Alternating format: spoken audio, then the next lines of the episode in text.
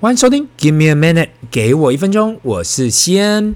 上个周末哦，台湾的亚锦赛结束了，很失望的呢，就是最后啊，总冠军战，台湾输给了日本一比零。那前一天晚上呢，刚好有机会带小朋友第一次去大巨蛋看了台湾对菲律宾这场比赛。那这次刷到很前面的内野方向的位置嘛，那小朋友都傻眼说：“哎，爸爸，你怎么刷到这么前面的位置？”孩子。因为爸爸刷菲律宾球员这一边正后方啊，想说大家都要抢中华队那一边，所以我就故意的刷另外一边的最前面。那第一次呢，来到大巨蛋，说真的啦，说真的，呃，这颗蛋呢，我看超过了也许二十年以上了吧。大巨蛋这个位置啊，我从小看到大，从一开始的松山烟厂，然后我不知道大家记不记得，原来呃靠中山东路这边有一个韩国大使馆。那后来呢？中华民国跟韩国断交后，改成了观光局，到最后全部拆除，要改建成大巨蛋。一路走来啊，真的是一个很长很长一段时间。那当我带小朋友啊踏进大巨蛋的那那一刹那，真的很开心，也感觉终于。对我的小朋友来讲，他们一出生看到大巨蛋，就是一直在兴建中，一直在兴建中。那每一天。都在问我，哎，到底哪时候大巨蛋哪时候盖好？大巨蛋哪时候盖好？那对于我这个老棒球迷呢，从台北球场开始，就是现在的小巨蛋的位置，就是敦化跟南京那里，一路走到台北棒球，呃，天母棒球场，到新庄的棒球场，到现在的大巨蛋呐、终于，终于，双北有一颗属于自己可以打室内棒球的巨蛋了。那我自己本身呢，其实还是最喜欢户外的球场，我喜欢那个天然的空气嘛。真正的草皮，阳光洒在球场上的感觉。当我走进呢远雄盖的这个巨蛋时啊，也许没有国外的那么漂亮，那么巨大，可是却花了那么多年才走完，让我想起哦，我女儿幼儿园那个学姐，好多好多好多年前啦，她爸爸就是从东京来的大巨蛋设计者之一。那他原本以为刚搬来的时候啊，全家搬来台北的时候，大巨蛋一下就可以盖完的，想不到一走。一走就是从小朋友出生，幼儿园读完，一路读完小学了。那今天不要讨论大巨蛋里面的争议啦，因为至少至少远雄还是把这大巨蛋盖完了。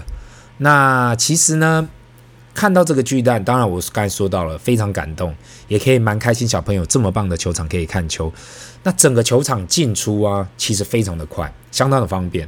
我原本以为入口是从一楼嘛，想不到是从地下室走进去。然后一进入啊，那个门口就是到了内野区。当然了，这个球场的规格，我感觉啦，我自己感觉还是比较小。那我带小朋友走一圈的时候啊，就是走一整圈球场的时候，一下就走完了。目前是还没有什么卖店，就是有个小七跟五桐号在里面。可是不知道是中信还是远雄啊的开放啦，这样可以带自己的食物进场呢，这其实蛮酷的。所以我在进场前呢，抓了麦当劳跟便当。那边坐在大巨蛋边享用还不错，我相信未来职棒比赛应该不太可能让观众带外食进场啊。那看着台湾对着菲律宾呢，我们一方面帮着中华台北加油着，一整个打得难舍难分，直到后面呐、啊、才得分，最后以二比一、二比一赢了这场比赛。好险我们的大巨蛋出体验，最后是赢球的。去去做这个 ending，我觉得最酷的地方是啊，可能是因为还没开到满场嘛，毕竟可以坐超过四万人的场地，才坐了一点七万人。可是我们从内野啊出场到外面不到十分钟呢，就是我们结束的时候出去不到十分钟。那我一整感觉，哎，可以哦。那目前大巨蛋已经有出口，可以跟那国父纪念馆的捷运站结合在一起，只是还没有打开嘛。未来只要有出口打开啊，我相信只会让这里更便利。那我望着呢，我走在。中央东路四段呢，我望着中华东路四段光复南路的马路上看过去啊，我唯一只有一个担忧，那就是未来大巨蛋正式开幕，这边的交通只会更繁忙、更塞车。那今天呢，要来分享的主题，其实我想了很久很久，不知道该不该来分享。那我觉得想了老半天，我还是应该讲出我自己的观点。我最大的担忧，当然是我讲的这些分享是否会挡了很多人或很多认识的人的财路。那就是有关到底小朋友需不需要去学投资这件事情。今天在这里讲的是小朋友，大概是高中以下的，就十八岁以下了嘛，未成年的小朋友。那过去几年在台湾市场里呢，出现了很多老师很多所谓的老师出来教小朋友学投资这一系列的课程。那我看了很多这些课程嘛，当然也看到很多金融机构在推免费的课程。对我很喜欢聊事业跟投资的人来讲啊，我觉得金融知识很重要。可是我要讲的是，到底我们的未成年小朋友需不需要去去学投资、去上课学投资这件事呢？今天我想从几个面向去分享。如果你彻底了解投资这个方程式啊，那就是本金乘以报酬率乘以时间这三个元素。只要你不断放大其中的一环，你最后的总报酬的金额就会被放大。那先让我们记住这三个元素：本金、报酬率、时间。因为后面我会来解释，到底未成年的小朋友需不需要去学投资。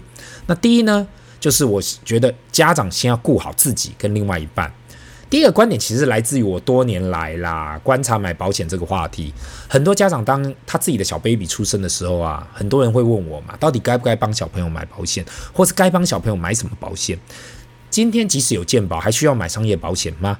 那很多时候我都会问家长，你自己有买保险吗？你知道你自己买的是什么保险吗？很多家长都会说：“啊，我只是问你小朋友该买什么保险，你反问我有买什么保险干嘛？”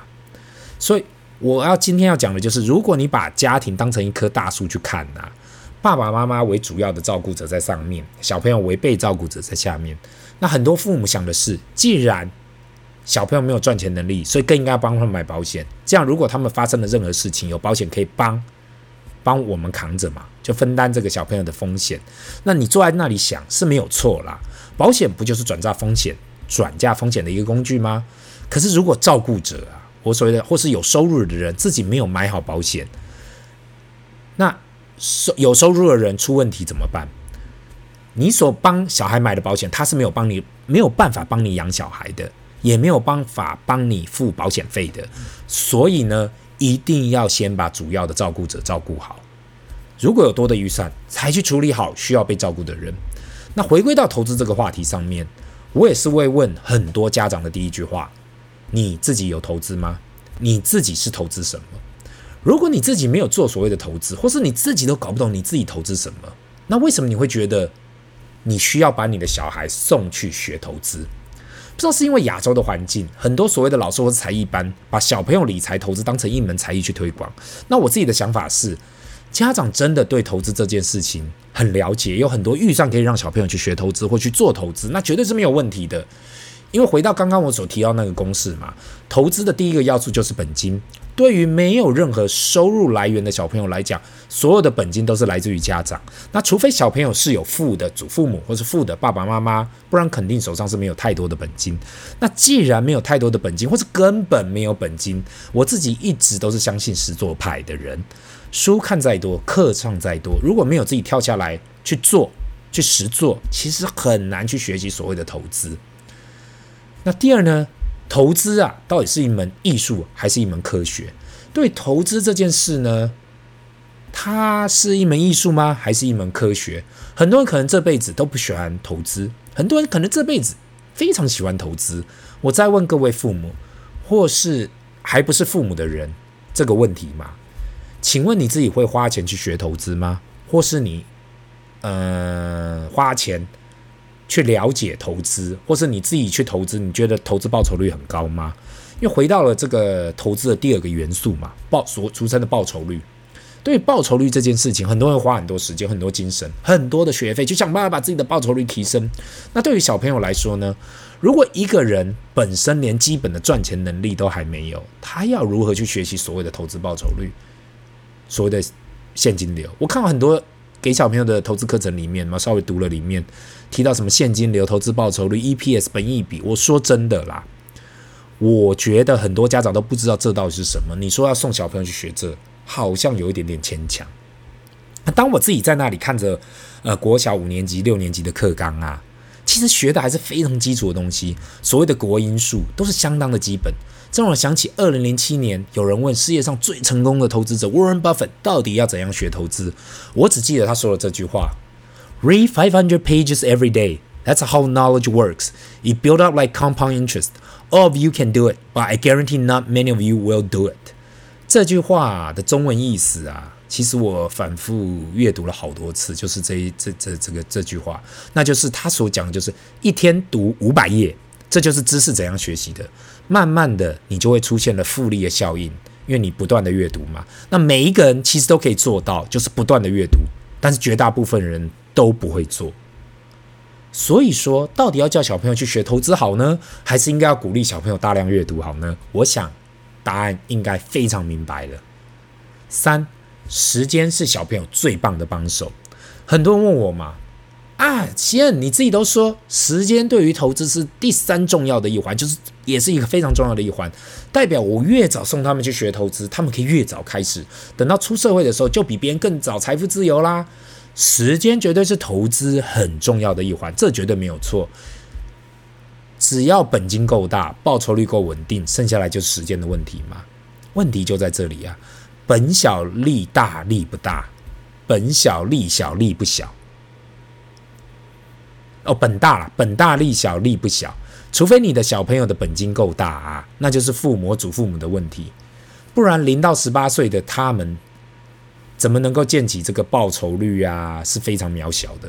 那我看到很多人说，如果现在教小朋友努力投资，等到他出社会的时候就会有一桶金呐。哎，这样听起来好像也没有错哦。如果小朋友懂得如何投资理财，这样就好像让父母多一个基金经理人的概念，不是吗？我想这应该不是每个父母想让小朋友去学投资的出发点吧。那很多人呢，可能不知道这个事实。